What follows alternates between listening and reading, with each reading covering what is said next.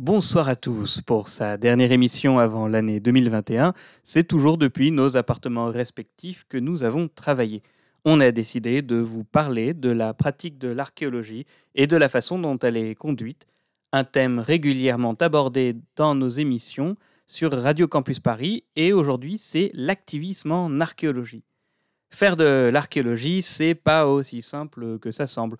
On étudie des trucs abandonnés et pas toujours très bien conservés on se retrouve souvent à récurer des trous dans le sol qui ne sont plus que des témoins lointains de stockage ou de fondation de bâtiments. Alors, pourquoi se poser des questions d'éthique, remettre en question les pratiques et la façon dont on fait l'archéologie? C'est que, comme ça a souvent été dit, l'archéologie est affaire d'anthropologie.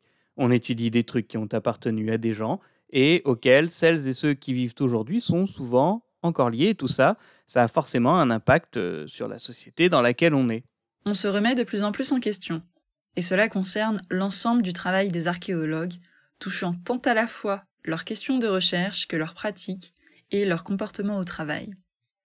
Cette tendance à la remise en question et à la visibilisation de pas mal de comportements inappropriés nous a amenés à aller enquêter pour comprendre en quoi l'archéologie pouvait être activiste et pourquoi, probablement, elle se devait de l'être. Nous commencerons par une interview de Sol Sanchez de Hessa Galan et Wendy Bougro, conduite lors de la présentation de leurs travaux avec le projet Pasten Curious durant les Journées du patrimoine en septembre dernier. C'est ensuite Mathilde Coursier, une nouvelle camarade que nous accueillons pour cette émission d'ailleurs, qui a demandé à Laura Marie du Tumblr Paytatruel de nous parler du croisement entre engagement politique et archéologie. Et enfin, Iris Guimard, que nous félicitons d'avoir brillamment soutenu sa thèse la semaine dernière, nous racontera ses expériences de terrain en Afrique du Sud et les implications politiques et sociales qui y sont liées. Très bien. On va faire l'appel. Mais ce ne sont pas de simples cailloux. Pierre Présent. Salut Pierre Pierre Présent Salut Pierre. Pierre Présente Pierre Présent. Les, les petits, petits cailloux, cailloux. L'émission d'archéologie de Radio Campus Paris. Nous commençons par évoquer la présentation au grand public des recherches menées par les archéologues et donc le lien entre archéologues et grand public. Le week-end du 19-20 septembre dernier, c'était les Journées européennes du patrimoine. Au Petit Caillou, on s'était dit que ça serait l'occasion d'un petit reportage. Parmi ceux qui restaient accessibles sans avoir réservé depuis mille ans, c'était un petit peu compliqué avec le Covid, il faut le reconnaître, le projet Past Curious, dont nous avons déjà parlé quelques fois dans cette émission, diffusait en avant-première sa deuxième saison à l'Institut national d'histoire de l'art. Pour resituer le projet, il s'agit de courts-métrages animés d'une durée de 5 minutes à peu près, portant sur les sujets de recherche de doctorants et jeunes chercheurs en archéologie. À l'occasion de cette avant-première, deux des chercheuses dont le travail faisait partie des films montrés étaient présentes. L'une, jeune chercheuse, car elle a soutenu sa thèse en janvier dernier et nous la félicitons, Sol Sanchez de Rezagalan ayant étudié la technologie lithique du site de Melka Kuntur en Éthiopie, et l'autre, actuellement doctorante à l'université Bordeaux-Montaigne, Wendy Bougro, dont les recherches portent sur les pratiques funéraires au Moyen Âge et plus spécifiquement sur l'emploi du tissu dans les sépultures féminines. Nous avons profité de leur présence pour leur poser quelques questions sur leurs recherches, mais surtout leur implication dans ce projet de communication et médiation. Bonjour Sol, alors qui es-tu et que fais-tu ici? Alors, je viens de présenter un dessin animé sur euh, mes recherches de doctorat que j'ai fini en janvier de cette année. Et du coup, euh, mon doctorat portait sur un site en Éthiopie qui était à la base une mission française à l'étranger et qui est maintenant une mission italienne. Et du coup, euh, j'avais fait ma thèse en co-tutelle entre l'Université de Paris-Nanterre où j'ai fait mon master et l'Université de la Sapienza, puisque euh, la directrice de la mission, euh, quand je fais ma thèse, c'était euh, une chercheuse italienne. Et du coup, moi, je m'intéresse aux capacités cognitives des espèces antérieures à la nôtre. Et du coup, j'ai travaillé sur un corpus des pierres taillées, donc de l'époque acheulienne, en Éthiopie, C'était un site d'accumulation des bifaces, des pièces lithiques. Et j'ai essayé d'identifier la manière dont ces pièces étaient fabriquées pour arriver à identifier les capacités cognitives de ces espèces. Et euh, plus spécialement, j'ai m'intéressé à l'identification des processus d'apprentissage dans la taille comme un moyen d'aborder euh, et de mieux comprendre les intentions euh, sous-jacentes à la taille. Et alors, quelle a été ta formation pour étudier les capacités cognitives à travers la technologie lithique? Alors moi, j'ai fait une licence en histoire en Espagne et après, je suis venue à Paris pour faire mon master en préhistoire au laboratoire des préhistoires et technologies qui est spécialisé la méthode de la chaîne opératoire et la méthode technologique. Et du coup, ce qui s'intéresse, au lieu de l'étude des morphologies des pièces, euh, des pierres taillées, bah, au processus de production qui comprend les techniques de production, les outils employés pour les fabriquer, les gestes et la manière de les fabriquer alors euh, maintenant, revenons-en euh, plus spécifiquement à Past and Curious. Comment t'en es venu à t'intéresser au projet et à y participer? Bah, En fait, disons que euh, je m'intéresse toujours... J'aime beaucoup mon sujet et, l'archéologie. Et beaucoup des fois, quand je parle avec des gens qui sont pas archéologues, bah, j'ai l'impression qu'ils n'ont pas beaucoup de connaissances sur ce qu'est l'archéologie. Et beaucoup des fois, bah, du coup, je ne comprends pas qu'ils soient pas autant passionné que moi parce que pour moi c'est quelque chose d'hyper intéressant. Du coup à chaque fois j'essaie de les expliquer, mais euh, bon c'est difficile des fois d'expliquer euh, les recherches qu'on fait. Du coup à chaque fois qu'il y a des petits projets comme ça, bah, ça m'attire toujours l'œil. Du coup j'avais participé à ma thèse en 180 secondes et après j'avais vu la première euh, session des Pastes Incurieux, j'avais dit ah c'est trop bien, il faut que je participe. Et du coup voilà dès que j'ai vu l'appel pour la deuxième session, j'ai envoyé les projets. Alors, donc tu as aussi participé à ma thèse en 180 secondes.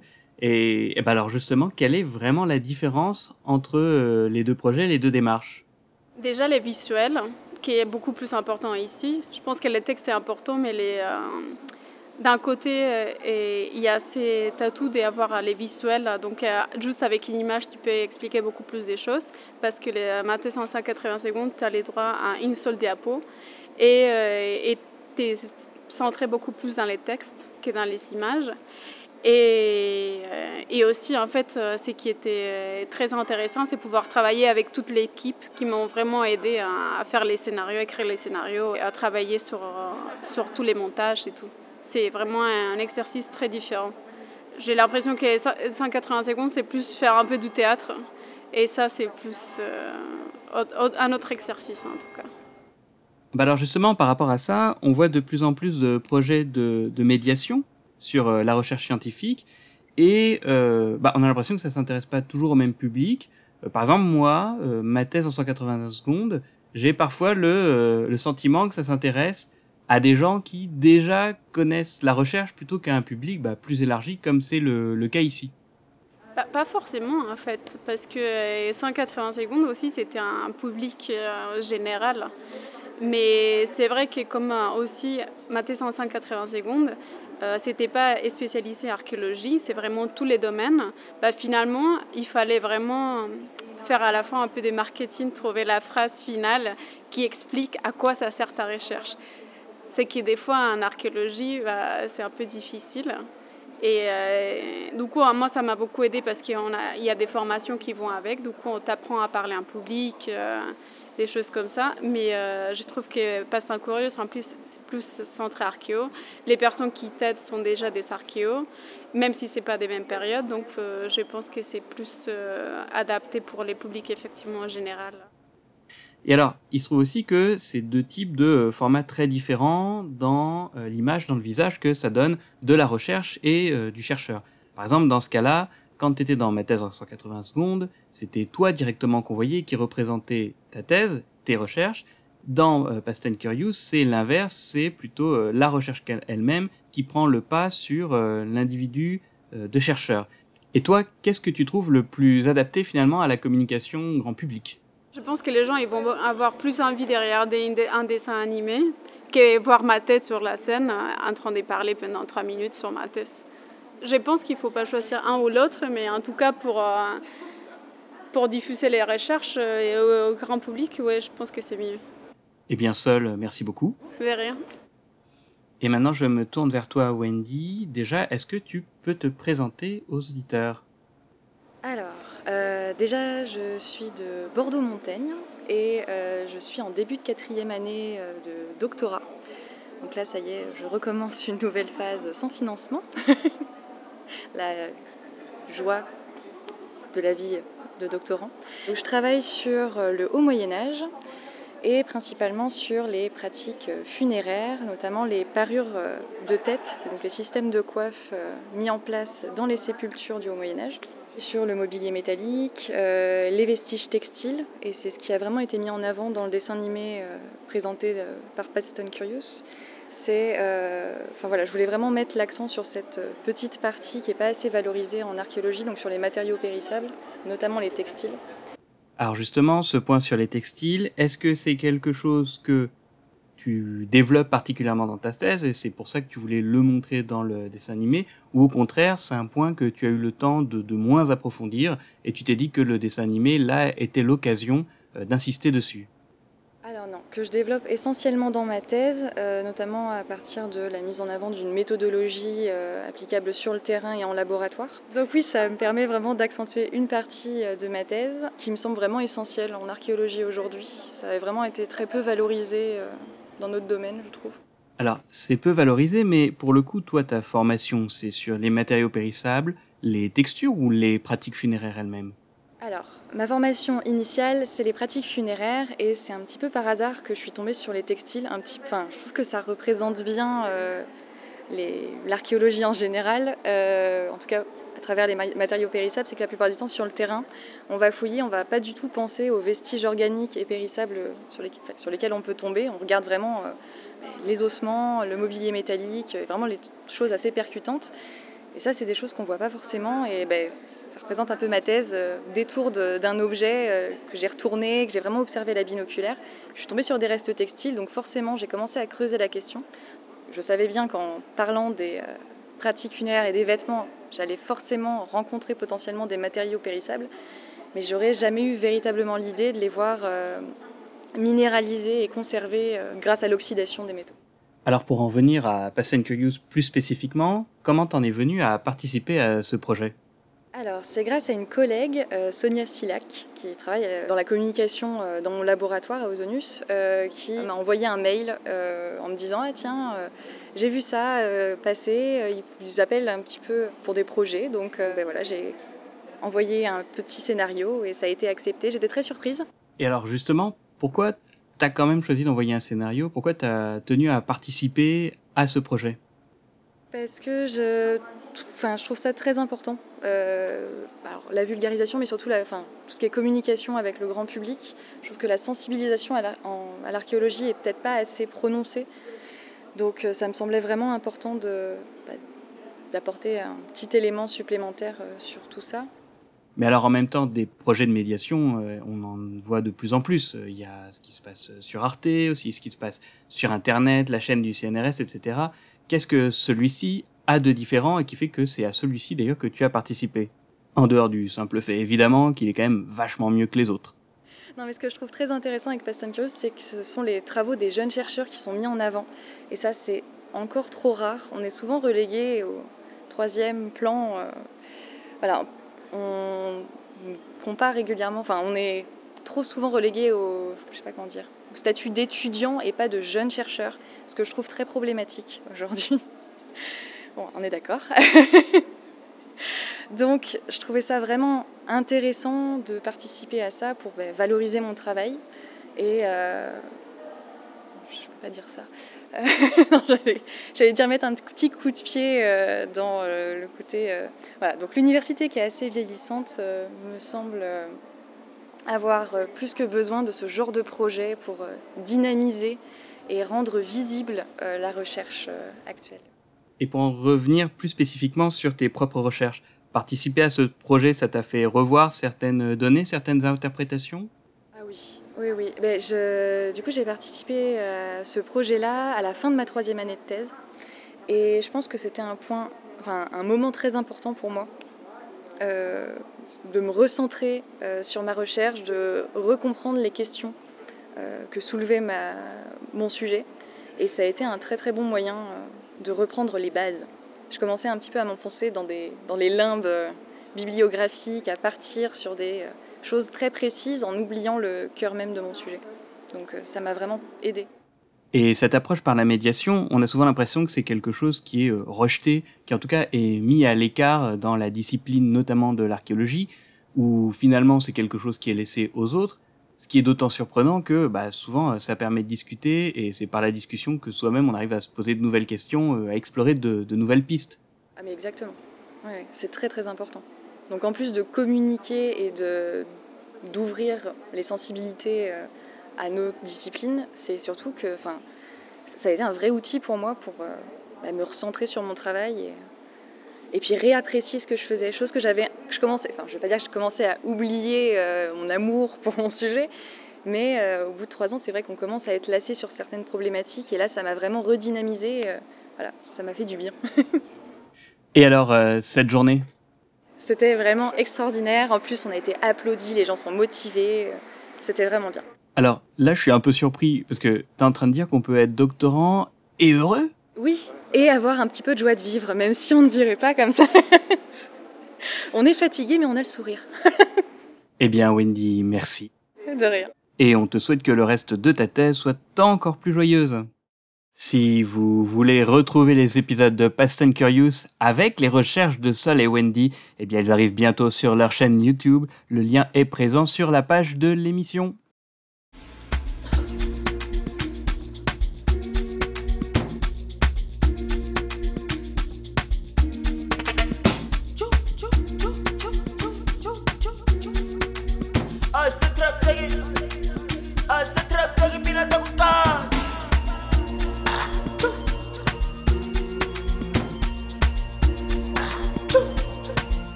ಸ್ಪರ್ಧ ಗೆದಲೆ ಮೆಂಗಲೆ ಮೆಂಗಲೆ ಮೆಂಗಲೆ ಸರಿ ಸದಲೆ ಸ್ಪೆದಲೆ ಸ್ಪೆದಲೆ ಸ್ಪರ್ಧ ಗೆದಲೆ ಮೆಂಗಲೆ ಮೆಂಗಲೆ ಮೆಂಗಲೆ ಸರಿ ಸದಲೆ ನನಗೆ ಸ್ಟಾವರ್ ಕುಂಶಲೆಲ್ಲಿ ವಿಜ್ಞಾನ ಗೆಲೆಲ್ಲಿ ತ್ಯಾಗೋ ಸೆಬೆಲ್ಲಿ بولا سجلي النار اون اون اون اون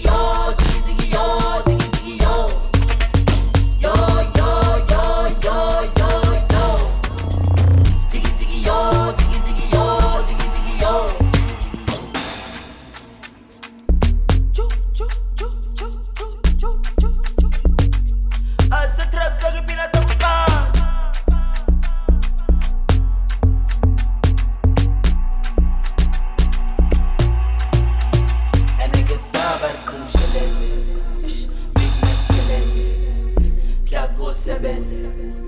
Bula segele. And now on, on, on, on,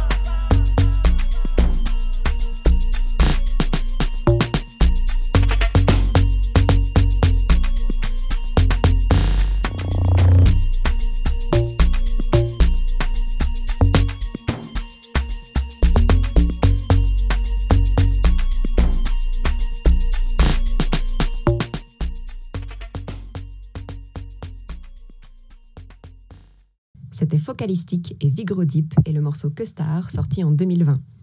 Vous écoutez toujours Les Petits Cailloux sur Radio Campus Paris. Radio Campus Paris. Laura Marie anime depuis quelques années le Tumblr Paye ta truelle. Elle a répondu aux questions de Mathilde sur son engagement et l'éthique dans le monde de l'archéologie. Au petit caillou, on a buté sur un gros gravillon. Les questions que se posent les chercheurs résonnent avec les débats politiques que traversent nos sociétés contemporaines. Depuis les débuts des mouvements MeToo outre-Atlantique, de nombreuses femmes à travers le monde ont pris la parole pour dénoncer les violences sexistes qu'elles subissaient. En francophonie, cet élan massif a trouvé un écho. Sur le modèle du site Paytachnek créé par Anaïs Bourdet en 2012, d'autres se sont créés, mettant l'accent sur différents corps de métier. Payta Robe chez les avocats, Payta Blues dans le milieu hospitalier et Payta Truel dans le milieu de l'archéologie. Laura Marie est à l'initiative de ce projet. Elle revient pour nous sur ses origines et les raisons qui l'ont menée à prendre acte mes études en archéologie à l'université catholique de Louvain. Et donc, dès mes premières années, comme tous les étudiants en archéologie, j'ai commencé à faire des premiers chantiers avec euh, mes camarades de classe et professeurs. Et à partir de là, j'ai commencé à comprendre qu'il y avait un souci en archéologie. J'étais déjà féministe, mais je savais pas trop comment allier mon engagement féministe avec euh, la pratique de l'archéologie. J'en avais une vision qui était assez euh, basée sur la mythologie qu'on voit dans les médias, dans les, films. Et donc, je pensais pas pouvoir intercaler les deux. Puis j'ai eu mes premiers chantiers et euh, je me suis rendu compte qu'il y avait un souci en archéologie, il y avait un souci dans la manière dont les responsables de secteur, les directeurs de chantier interagissaient avec euh, les étudiants. Il y avait un souci entre étudiants et étudiantes sur les chantiers, ne serait-ce que pour la, répartition euh, genrée du travail sur, sur les sites, les, les remarques sur le physique, les commentaires paternalistes, le harcèlement sexuel, les agressions sexuelles. Donc j'ai constaté ça dès les premiers chantiers. Mais euh, je, à ce moment-là, je ne pensais pas créer un projet parce que j'étais encore étudiante, première année, deuxième année de, de licence. Et euh, je, je, remplissais plutôt un rôle de, de conseillère sur ces chantiers-là, vu que j'avais le bagage euh, et les outils militants pour me permettre un peu de, de, conseiller les étudiantes et donc mes, mes amis, mes collègues de fouille. Et puis j'avais aussi les, les, armes nécessaires pour pouvoir moi me défendre contre les, les commentaires euh, sexistes et les, le harcèlement sexuel, mais c'était plutôt un travail au début de, de, de guide et puis de, soutien moral. Et puis je suis arrivée en master, et évidemment ça continuait, ce, ces remarques sexistes, ça ne s'est pas arrêté. Et je me suis dit, ok, je vais terminer mon master. J'avais pour euh, objectif à l'époque de commencer une thèse en archéologie, que j'ai fait. Puis j'ai pas eu la bourse FNRS. Donc je cherchais du travail, j'avais mis ma thèse entre parenthèses, et et je me suis dit à ce moment-là, j'avais du temps, j'avais plus euh, cette, euh, cette pression universitaire sur les épaules. Et j'ai créé Paytatruel à ce moment-là, parce que j'avais fait le tour autour de moi. J'avais, j'avais pas l'impression que j'allais. En fait, je voulais pas inventer l'eau chaude. Hein. j'ai d'abord essayé de chercher pour voir s'il n'y avait pas déjà une initiative qui existait dans le milieu de l'archéologie francophone qui pouvait prendre en charge ce genre de problématiques pour pouvoir envoyer ne serait-ce que les que les étudiants qui revenaient vers moi ou mes amis archéologues qui revenaient vers moi en me disant j'ai vécu tel, tel truc sur un chantier, j'ai, euh, je sais pas quoi faire, euh, vers qui je me tourne.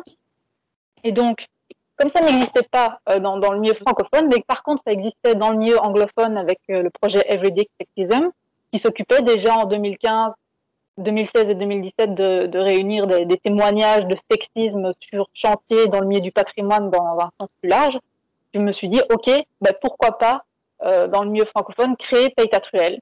Et au départ, je ne pensais pas du tout que ça aurait l'ampleur que ça a pris. C'est quand même bien malheureux d'avoir deux femmes sur le chantier et que ce soit à l'homme de faire le ménage. De ce sexisme ordinaire naît donc Paytatruel. Le relais médiatique de la page de Laura permet de lui apporter de plus en plus de témoignages de situations qu'elle avait déjà expérimentées par elle-même à la base, comme je suis une personne qui est plutôt introvertie, j'avais plutôt opté pour une, euh, une stratégie militante en ligne.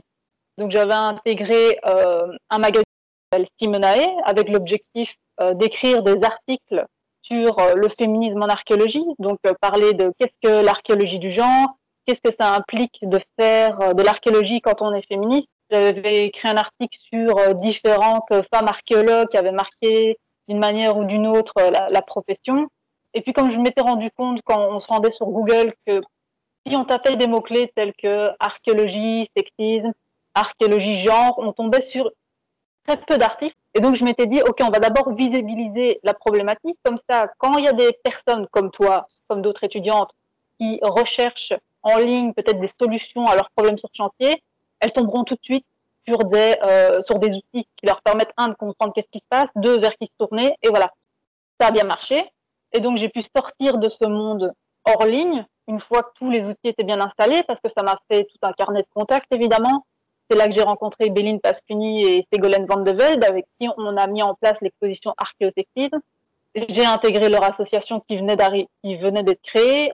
Elles, elles, ont réalisé un grand colloque en 2018, si je me rappelle bien, sur l'éthique en général en archéologie. Ça avait eu lieu à Paris. C'est un gros colloque international.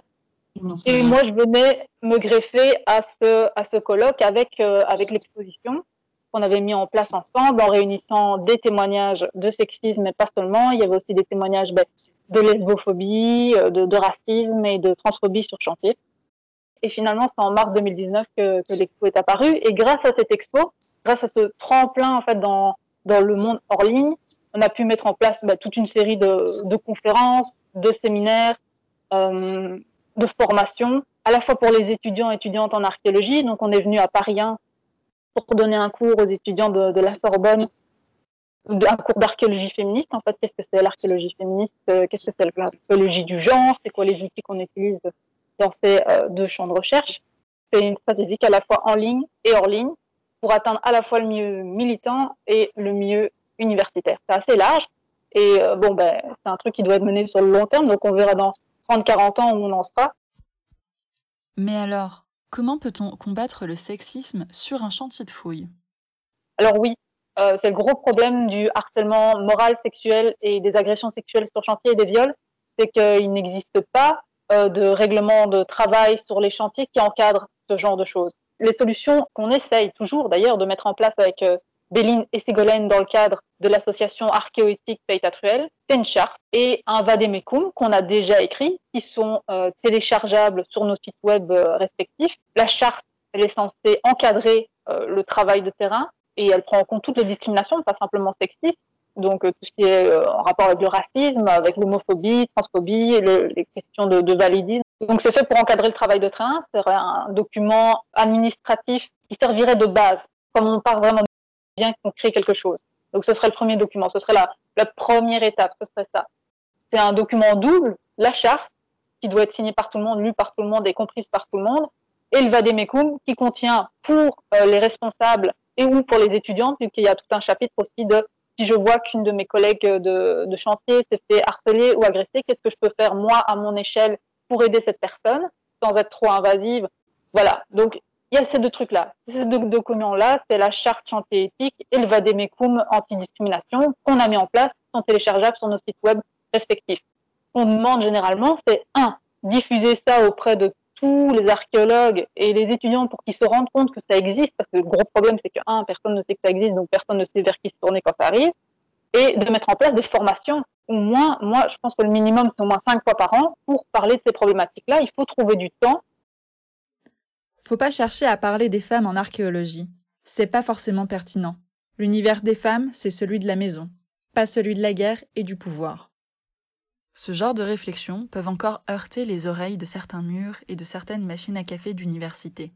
Mais ne pas adresser le problème du genre à la recherche en archéologie est aussi un problème. J'ai donc demandé à Laura comment son activité sur Peytatruel avait modifié sa vision et sa pratique scientifique c'est se poser des questions de manière différente quand tu abordes un problème, tout simplement. D'avoir ça en tête, de se dire que tu n'es pas une personne qui vit dans une...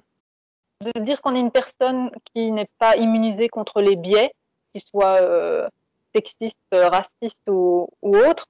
Euh, ça, ça, ça, permet déjà d'envisager autrement la pratique du métier et la manière aussi dont on va euh, traiter les vestiges matériels et les données en archéologie. Juste ça le sexisme a une influence sur la pratique de la profession, les relations avec les pairs en archéologie, mais c'est aussi une, influence sur la manière dont on va interpréter les vestiges matériels.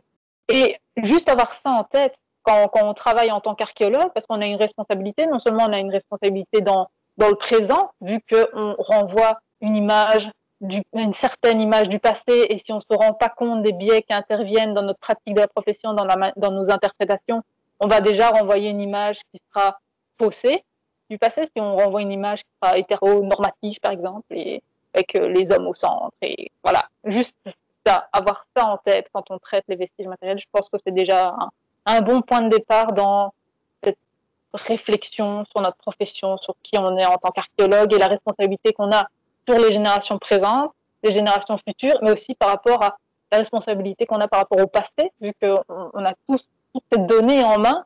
Et qu'est-ce qu'on peut en faire, qu'est-ce qu'on peut en dire, et comment essayer de livrer une image du passé qui sera, elle sera toujours partielle et elle sera toujours partiale. Euh, je suis pas en train de dire qu'on on arrivera à renvoyer avec l'archéologie féministe une image du passé qui sera telle qu'elle était dans le passé. Non, non, je pense qu'en tant qu'archéologue, on doit aussi se rendre être humble et prudent par rapport à nos interprétations. Et donc, voilà, l'image qu'on va renvoyer du passé, elle sera toujours partielle, malgré euh, tous nos efforts. Mais juste avoir ces outils-là en tête, cette réflexion-là en tête de se dire, en tant qu'archéologue, je ne suis pas immunisé contre la société patriarcale, raciste, homophobe, etc. C'est déjà un premier pas pour arriver à envisager autrement les vestiges matériels avec les, sur lesquels on travaille. Et donc, dans ma pratique, en tant que restauratrice, c'est ce qui se passe. Euh, il y a deux ans, je travaille sur un cimetière euh, mérovingien. Je, dois restaurer des haches, des scramasacs, des boucles de ceinture en métal. Et je me rends compte que dans certaines tombes sur lesquelles je travaille, euh, c'est du matériel en fait qui est mixte, qui pas du tout comme euh, l'archéologue qui est à la tête du chantier le pense. Donc il n'y a pas que des tombes euh, d'hommes avec des haches, des scramasacs, c'est un matériel très militaire, typé, euh, stéréotypé masculin, et puis il y avait les tomes de femmes avec les bijoux, les châtelaines, et, je lui fais, je, lui dis ça, je lui dis regarde, il y a ces deux tombes là, euh, il y a deux types de matériel qui se mêlent, qu'est-ce qu'on en fait? Et, et c'est juste ça, cette question que je lui ai posée, qui lui a permis de voir différemment les tombes sur lesquelles il travaille, parce qu'il y a plus de 400 tombes sur ce cimetière mérovingien sur lequel on bosse. C'est énorme, c'est une quantité incroyable de matériel. Et juste lui dire, est-ce que ce serait pas plus compliqué que ça, la vision que tu renvoies de la société mérovingienne via l'étude des tombes? Est-ce qu'il n'y a pas autre chose? Est-ce que ce serait pas plus complexe? Parce que comment tu expliques ces deux tombes-là si ça rentre pas dans, le, dans les, les cases que tu t'es fixé au départ? Et comme c'était un archéologue, et, et c'est ça qui est bien, moi j'arrive euh, un peu euh, avec euh, toute ma jeunesse, ma formation militante et mon optimisme, j'arrive dans ce milieu tous mes collègues sont beaucoup plus âgés que moi, ils ont 40 ans et plus. Moi, j'ai 28 ans, j'arrive et je leur donne une autre perspective sur le matériel sur lequel ils travaillent. Et donc, on a eu des conversations extrêmement riches avec, euh, avec ces personnes qui leur a donné d'autres clés de lecture du matériel sur lequel elles bossent. C'est juste ça. Moi, si vous voulez me demander en tant que personne au sein de, cette ASBL sur laquelle avec laquelle je travaille, comment est-ce que je peux interagir? C'est juste ça je leur ai donné d'autres clés de lecture du matériel. Et, et, ça change la pratique de leur profession et ça change la mienne aussi, vu que par mes lectures, je continue à envisager le matériel de manière différente. En France, comme en France, et je dis en France en francophonie, hein, on, toutes les études de genre qui ont été réalisées depuis les années 80, donc toutes ces problématiques-là de questions de genre, euh, tout ce qui est queer archéologie, euh, les questions d'archéologie indigène, etc., ça ne percole pas chez nous. Et donc, on a l'impression que on sait rien en faire de tout ça, de toutes ces données, qu'on n'arrivera jamais à atteindre le genre, qu'on ne pourra pas atteindre euh, les questions d'ethnicité, euh, même euh, on ne pourra pas trop s'intéresser à tout ce qui est la sexualité en archéologie, alors que c'est toutes des questions qui sont abordées depuis les années 80 pour euh, tout ce qui est question de genre, pour tout ce qui est plutôt question sur les orientations sexuelles, la sexualité, c'est plutôt les années 2000 où ça commence à arriver petit à petit dans le milieu de l'archéo. Donc, avancées théoriques et même toutes ces avancées pratiques, c'est tous des trucs qui, ne percolent pas chez nous. Et donc, on a l'impression qu'on voilà, ne pourra jamais l'atteindre. On est toujours au stade où, finalement, euh, le paramètre genre, via les données archéologiques, c'est pas très atteignable. Et puis, finalement, l'identité, qu'est-ce que ça veut dire? Oh, on peut, À la limite, on peut trouver on peut avoir des informations sur euh, le niveau de, de richesse d'une personne qui appartient dans le passé, peut-être son âge. Donc, on peut plus ou moins distinguer. Voilà les enfants et puis les adultes, et on ne peut pas aller plus loin dans notre analyse. Alors que si on pourrait aller plus loin dans cette analyse, on pourrait aller beaucoup plus loin aussi dans notre réflexion, juste comme tu disais, euh, si juste les étudiants sur chantier arrivent et non pas euh, tout de suite ces cases par rapport au matériel, ou si, trouve une, si on trouve une tombe, si on fouille une tombe et qu'on voit une, ar- une hache ou une, une épée, et on se dit pas c'est un homme directement, waouh, mais quelle avancée on aura déjà fait. Juste ça, se délaisser de ces stéréotypes par rapport au passé, de, de ces trucs en fait que tout devrait bien rentrer dans une case, et puis une famille c'est maman, papa, et puis forcément c'est un homme, si c'est des armes, et c'est les bijoux, c'est euh, c'est forcément une femme. Juste se départir de ça. Et vraiment, en archéologie en francophonie, euh, pas encore gagné, quoi.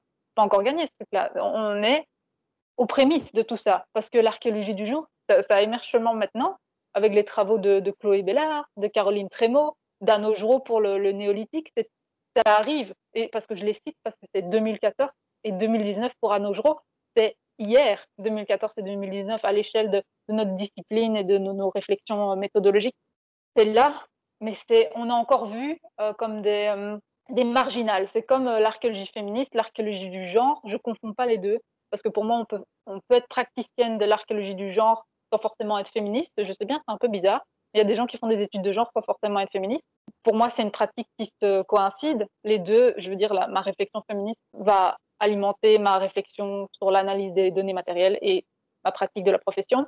Il y a des gens qui séparent les deux, je comprends vite fait, mais euh, voilà, ça existe. Donc il y a des praticiennes du genre qui ne sont pas forcément euh, féministes. Je veux dire, la journée d'études euh, qui a été organisée à Bruxelles en 2019 sur l'archéologie du genre, c'est 2019. Euh, celle pour la première journée d'études en archéologie féministe, c'était en octobre 2020, c'était il y a deux mois, et c'était organisé à Bruxelles.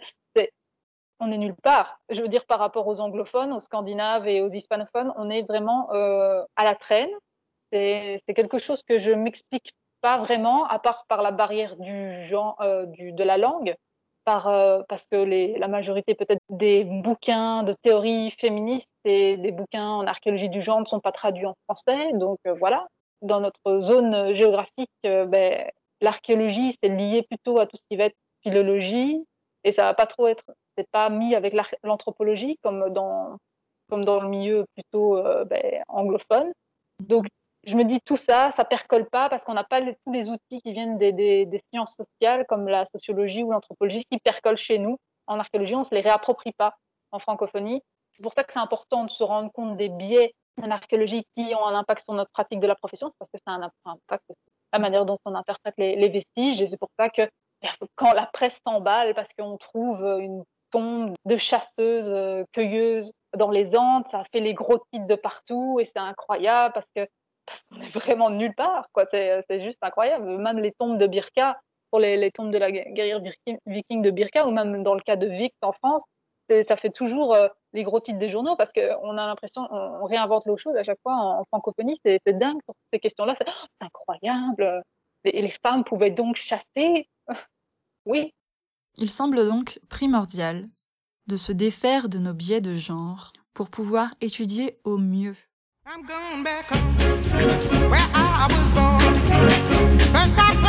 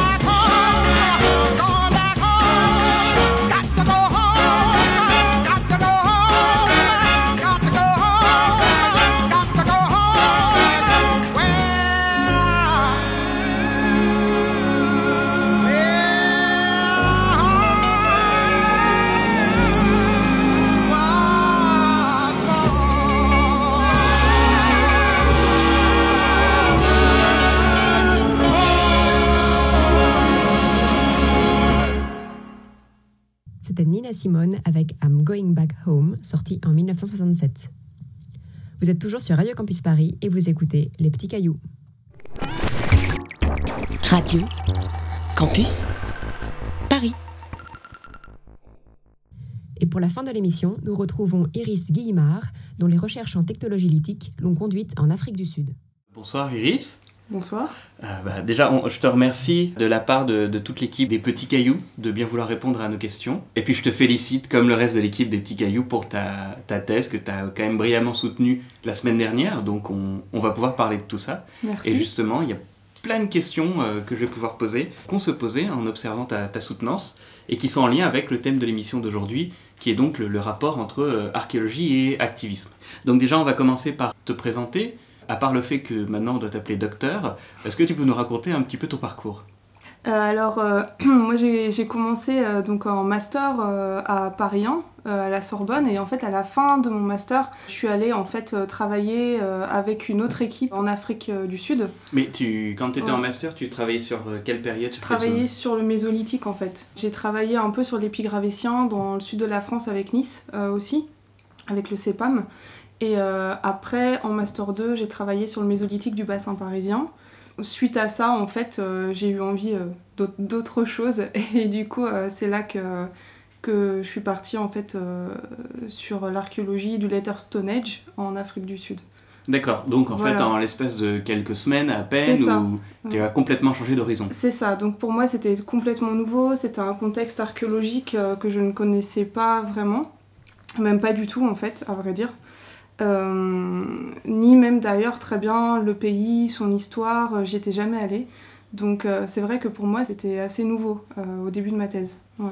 Et alors justement, tu as dû débarquer euh, assez vite, si j'ai bien compris, en, en Afrique du Sud. Ouais. Et euh, vu depuis la France, ça a l'air d'être un pays, euh, comment dire, euh, assez particulier en termes de violence sociale, Oui. simplement pour généraliser les choses. Ouais, ouais. Non, effectivement, c'était vraiment une expérience, euh, en fait, assez progressive finalement, parce qu'au début, quand je suis arrivée, effectivement, il y a des choses qui m'ont vraiment beaucoup marqué. Par exemple, le fait que là-bas, euh, tout est très sécurisé. Donc les maisons sont toujours encadrées de hauts murs, euh, il y a des barrières électriques, enfin voilà. Donc ça, quand on arrive, quand on n'est pas habitué, déjà, ça, ça choque un peu. Mais c'est vrai qu'en fait, c'est que au fur et à mesure du temps de vivre là-bas, de pas juste être de passage, mais de m'installer là-bas, en fait, je me suis vraiment rendu compte euh, de ces, de ces aspects sociaux vraiment euh, assez durs, en fait, de l'Afrique du Sud. Et ce qui fait que l'archéologie, comme on la pratique là-bas, euh, qui pratique l'archéologie là-bas?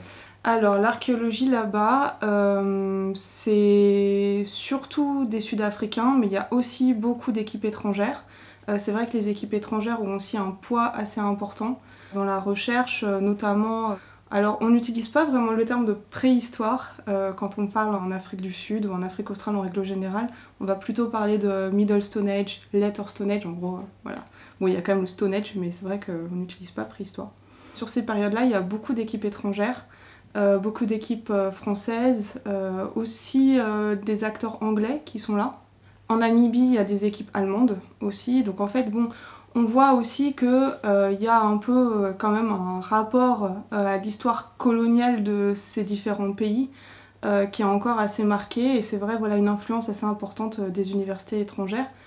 Mais par contre, il y a aussi, voilà, c'est un pays euh, qui, a, qui a une excellente recherche archéologique, euh, moi dans lequel j'ai appris énormément des collègues sud-africains et qui font euh, voilà, une recherche de très très haut niveau, euh, qui sont aussi parfaitement indépendants. Donc on n'est pas tout à fait dans un cadre euh, d'archéologie néocoloniale. Non. Si je comprends bien, le, les problèmes du passé, ils sont à plusieurs niveaux. Ils sont déjà d'une part aux recherches euh, type la Vénus autantote, donc les recherches des premiers, enfin des, pas des premiers, mais du 19e siècle, ou euh, les recherches d'anthropologie, mais qui étaient assez quand même particulières. Ah, Euh, Il y a aussi le problème quand même de, bah, du, du gouvernement sud-africain, euh, du système ségrégationniste, Mm. si je comprends bien, et Mm. comment tout ça, ça s'associe, et comment est perçu le passé direct des gens par rapport à ça, et puis finalement, qui sont les gens et qui sont ceux qui ont un passé. Je me dis qu'il y a plein de choses comme ça qui s'entremêlent, et je me dis que moi, de, de mon point de Mhm. vue, ça a l'air toujours un peu compliqué à, à entrevoir, à interpréter. Le contexte euh, historique et social de l'Afrique du Sud, il est complètement lié à l'archéologie, euh, à la pratique de l'archéologie. Et hum, euh, la façon dont les populations, euh, entre guillemets, archéologiques sont interprétées, euh, de qui on va faire le passé, sur qui on va se concentrer, quelles identités, c'est vrai que c'est aussi très lié au contexte social et au moment où les études ont été faites. Par exemple, c'est assez intéressant. On peut voir en fait une, au cours du temps, par exemple, une espèce de réhabilitation des populations sanes donc les SAN, en fait, c'est euh, bah, historiquement voilà, les chasseurs-cueilleurs, les, sociétés de chasseurs-cueilleurs en Afrique australe. Donc ça, c'est le, terme un peu euh, général quoi, de, ce mot-là. Bien sûr, après, il y a des, aspects historiques particuliers. Euh, le passé, déjà, de ces gens n'intéressait pas. Parce qu'en fait, la politique de l'apartheid, elle a aussi... le but de cette politique, c'était aussi bah, de casser le lien historique, de... Voilà des populations locales. Mais alors, euh, voilà, par exemple, les populations San, euh, pour nous situer, c'est qui? Alors, en fait, il y a différentes euh, définitions de qui sont les populations San. moi, je dirais que la définition assez grand public, disons que tout le monde comprend un peu, c'est les populations de chasseurs-cueilleurs de l'Afrique australe. Donc, ils sont toujours chasseurs-cueilleurs? Non, ça a changé au cours du temps. Ça a changé au cours du temps et d'ailleurs c'est pour ça que souvent le terme san n'est pas accepté en archéologie. Parce qu'en fait à la base c'est un terme euh, bah, qui se limite à des contextes historiques particuliers, mais que c'est vrai on utilise aussi beaucoup euh, en archéologie. Et en fait des fois justement dans ce sens-là de chasseur-cueilleur où en fait on transpose ce terme de san euh, bah, aux populations archéologiques de chasseurs-cueilleurs, et en fait, euh, bah, des fois, ça pose problème. Ça donne l'idée, en fait, euh, que effectivement, comme tu disais, ces populations n'ont pas évolué dans le temps, qu'elles ont été toujours chasseurs-cueilleurs d'un certain type de chasseurs-cueilleurs, de là où, euh, en particulier, les études ethnographiques ont été faites par la suite, donc dans le Kalahari. Donc on transpose beaucoup ces modèles ethnographiques du Kalahari à d'autres régions d'Afrique australe, alors qu'en fait, quand on regarde l'archéologie, on se rend compte qu'il y a énormément de variétés euh, en type, euh, par exemple, de, de, culture matérielle, des sociétés de chasseurs-cueilleurs euh, durant l'Holocène et même avant, hein, bien sûr, et aussi voilà, au niveau de, des économies de subsistance, etc. Donc en fait, c'est voilà, c'est pour ça que ce terme de san, il a des connotations associées déjà des connotations historiques associées à ces populations particulières et en plus associé à certaines économies, modes de subsistance propres au Kalahari qui euh, voilà, ne mhm. se retrouvent pas partout. Et, euh, et justement, c'est un truc qui, bah, qui interroge un peu et que j'avais pu repérer, notamment dans l'article que tu as publié, le très bon article que tu as publié euh, récemment en mars dernier, si je dis pas de bêtises, avant même que tu aies soutenu ta thèse, comme quoi on peut, on peut faire des choses très brillantes et, et tout à la fois sans forcément prendre beaucoup de temps. Et donc bravo déjà, c'était un super article. Et, euh, et, il me semble bien que tu soulignais dedans euh, le, le, problème de, euh, du lien qu'on cherche à faire entre modèle ethnographique, population archéologique, mais aussi mm. population historique, mm. et, et puis le rapport à la linguistique et la génétique, qui en plus ont l'air d'avoir toujours été quand même très problématiques, notamment en Afrique du Sud. Enfin, je sais pas, j'ai quelques vieux souvenirs de cours de plus, je suis pas spécialiste, mais j'ai des vieux souvenirs de cours sur euh, la théorie du, bantou, des langues bantou, et d'associer à chaque fois culture et groupe linguistique, alors que bah, c'est quand même bizarre et c'est assez suspect ce genre de, démarche. Oui, oui, effectivement, c'est un problème euh, qu'on observe beaucoup en Afrique du Sud, dans la recherche archéologique, où en fait il y a un peu une confusion entre euh, différents proxys, on va dire, enfin différentes façons de regarder des gens, en fait. Par exemple, les études linguistiques bah, vont se focaliser sur le langage, les généticiens sur les gènes, et nous, les archéologues, on regarde plutôt, par exemple, ce qui a trait à l'économie de subsistance, la culture matérielle ou des techniques. Et en fait, euh, ce que j'explique dans, enfin, ce que je propose dans, cet article, c'est qu'en fait, des fois, ces différentes façons de regarder, d'essayer de, comprendre les gens, et ben en fait, les résultats qu'on va avoir ne vont pas forcément pouvoir se corréler. C'est-à-dire que quand on va regarder la dispersion d'un gène, un certain type de gènes, on ne va pas forcément regarder la dispersion d'une culture, une culture unifiée, voire même d'une économie de subsistance particulière, donc euh, en l'occurrence de l'élevage. Et ça, c'est vrai que euh, c'est aussi lié voilà, à, ce, contexte euh, colonial de l'Afrique du Sud, où en fait, il y, a, dire, y a des catégories de populations qui sont nées dans ce contexte colonial où en fait, historiquement, il y a donc plusieurs populations qui ont été observées par les premiers Européens qui sont arrivés en Afrique du Sud, et en fait qui ont observé des populations de couleurs de peau différentes euh, qui avaient des pratiques différentes. Là, on est dans un contexte colonial euh, très compliqué, un contexte avec des descriptions qui sont très dépréciatives, des populations locales, voilà, typiquement un contexte colonial. Mais en fait, ces données historiques qu'on a, donc euh, ces textes historiques sur ces différentes populations qui ont été observées, en fait, elles ont été récupérées au fur et à mesure euh, par les archéologues. C'est-à-dire que euh, les archéologues ont fini par se demander, ok, qui étaient ces populations qui ont été observées par ces premiers Européens. Par rapport à tout ce que tu viens de dire, donc on est dans un endroit où les choses sont très compliquées et où l'archéologie, à chaque fois, elle est liée à, aux autres domaines des sciences large des sciences naturelles euh, dans le sens large. Enfin, je dis ça dans le mode euh, muséum d'histoire naturelle, quoi.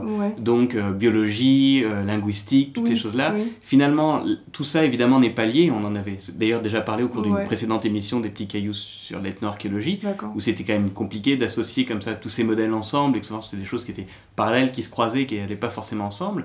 Et justement, dans ce contexte-là, bah, comment, on, comment on pratique l'archéologie et euh, est-ce qu'on la détache de ces questions ou est-ce qu'au contraire, on essaie de euh, rentrer dedans pour finalement défaire le modèle Et justement, dans, quelle mesure euh, l'archéologie est liée à la politique actuelle et à l'histoire politique et sociale actuelle d'Afrique du Sud? Alors, il y, a plusieurs façons hein, de, de, pratiquer l'archéologie. alors, et c'est vrai que ces questions-là, elles sont particulièrement difficiles pour l'Holocène récent à partir de 3000-2000 euh, BP. On va faire simple. Il y, a, il y a 2000 ans à peu près, en fait, euh, c'est là qu'en fait il y a des sociétés agro-pastorales qui arrivent en Afrique australe et qu'en plus on voit le développement des pratiques euh, de pastoralisme et d'élevage en règle générale. À partir de cette période-là, en fait, on pense qu'il y a plusieurs populations qui donc habitaient en Afrique australe, c'est-à-dire qu'il n'y a plus que des chasseurs-cueilleurs. Et en fait, euh, c'est vrai que comment on va définir l'identité de ces populations-là, d'agropasteurs, d'éleveurs, euh, mais aussi de chasseurs-cueilleurs, c'est une question qui est très très présente dans les modèles archéologiques actuels. Et hum, la plupart du temps, euh, on va avoir un peu une tripartition de cette archéologie entre trois différentes populations. Donc d'un côté, comme je disais, les chasseurs-cueilleurs qui sont souvent associés aux populations San, euh, de l'autre, les éleveurs qui sont beaucoup associés aux populations dites Koi, et après les agropasteurs aux populations Bantou. Bon, Koi, San et Bantou, c'est des groupes linguistiques, mais aussi en fait des, catégories euh, coloniales, coloniales ou ethnographiques, enfin bon, c'est des catégories dans tous les cas qui ne sont pas des catégories archéologiques.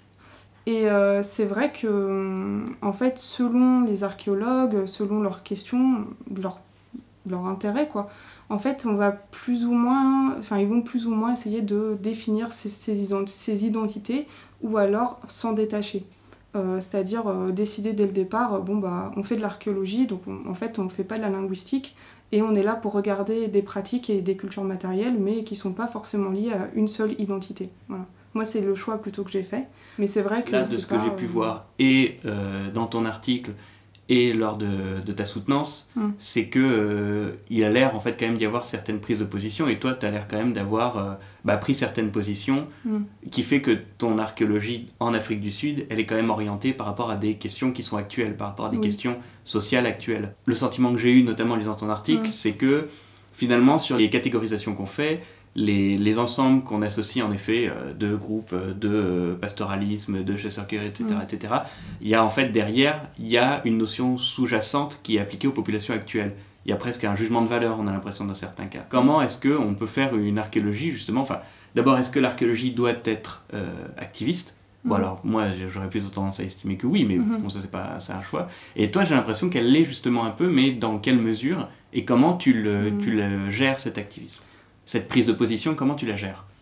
En fait, pour moi, effectivement, un des, un des aspects qui est, qui est, important, et je pense dont les archéologues sont aussi vraiment, vraiment responsables, en fait, ont une certaine responsabilité par rapport au, bah, à la construction aussi historique euh, qu'on offre euh, voilà, du, du, passé, des relations entre les gens, c'est un peu de casser ces séparations qui ont été faites entre différentes catégories de population, par exemple durant l'apartheid et euh, durant voilà, enfin, même encore aujourd'hui, on voit l'Afrique du Sud, c'est une société qui est très divisée.